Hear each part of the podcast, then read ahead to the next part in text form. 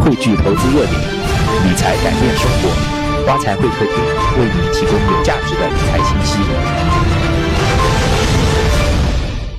那我们知道，现在市场上的话，基金是有很多嘛，咱们挑选的时候就会眼花缭乱，不知道怎么下手。那您这边的话，对于怎么挑选一只基金的话，就是说可以给我们一些哪些建议吗？我们需要看一些哪些指标吗？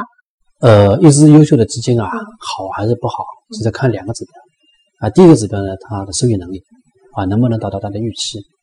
呃，第二个指指标呢，就是在这个获得它预期收益率的情况下，它的回撤啊，是不是呃在合理的范围之内？啊，如果说呃一只这个基金它总是达不到它的这个收益目标，啊，或者说跟它的比较基准总是差距很大，这个资金肯定不是一只优秀的基金啊。呃，如果说它能跑到跑赢它的比较基准，啊，这个基金呢应该说是呃体现了它的能力的。呃，我们举个例子啊，比如说一只呃传统产业的股票型基金啊，那么它的比较基准是三零零指数啊，它如果说在去年能够跟三零零指数比，能够获得百分之七十的收益啊，这个下半年啊啊，当然这个从收益指标来说是非常好的一只基金，是吧？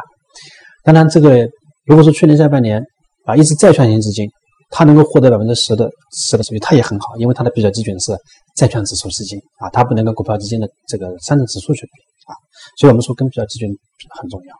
第二个呢，就是我们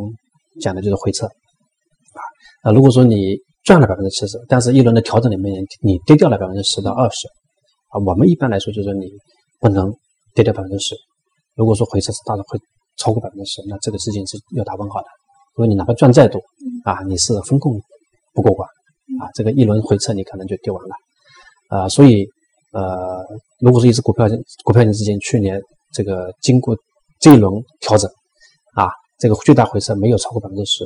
那么这只基金应该说是不错的啊，不错的，因为呃今年年初的最大指数最大调整也就百分之十一，对吧？呃，作为债券基金同样也是这样。因为它本来收益就不不高啊，你不能给我调车调调回撤很深，对吧？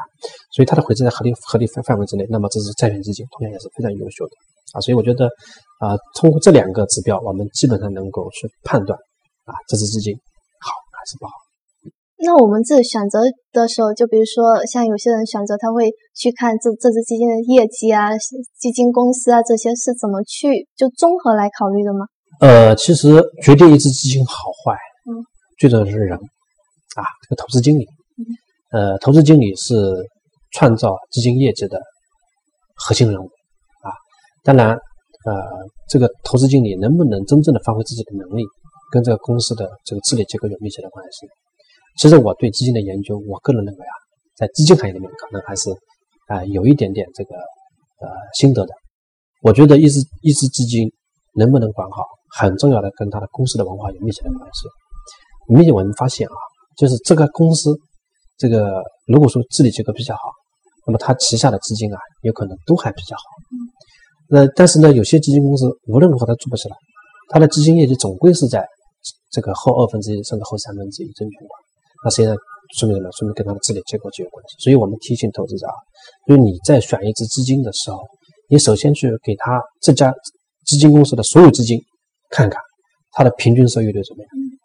如果说呃很差，或者说平均收益率排下来，这个需要进行统计的啊。如果排下来这个靠后，那你基本上可以把这家基金公司管理的基金把它排除在外。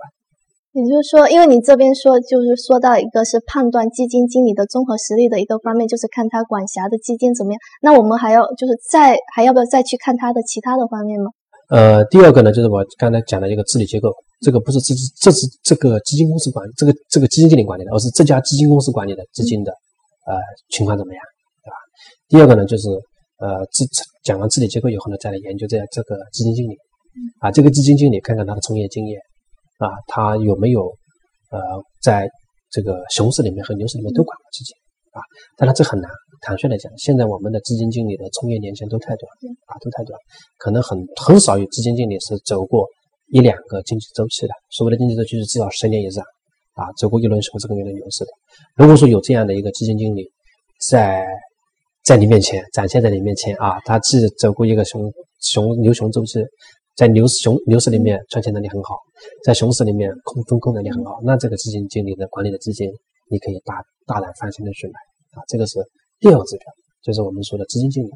第三个呢，我们还是要去看你选的这支资金，资金没有这个新旧之分啊。我强调，其实老基金不比新基金差啊，因为老基金呢，你可以看到它这个基金经理的历史业绩。当然，有些基金经理可能管了原来管别的基金，现在来管新基金啊，那你可以去了解他原来管的基金的这个历史业绩。因为我刚才讲的收益指标跟回撤指标都是要用数理统计来算的啊，你一定是要用数据来证明他的能力怎么样啊。所以有这三个指标以后呢，我觉得你选资金的成功的概率就很高很高。想成为理财达人吗？来挖财社区，爱理财的人都在这里。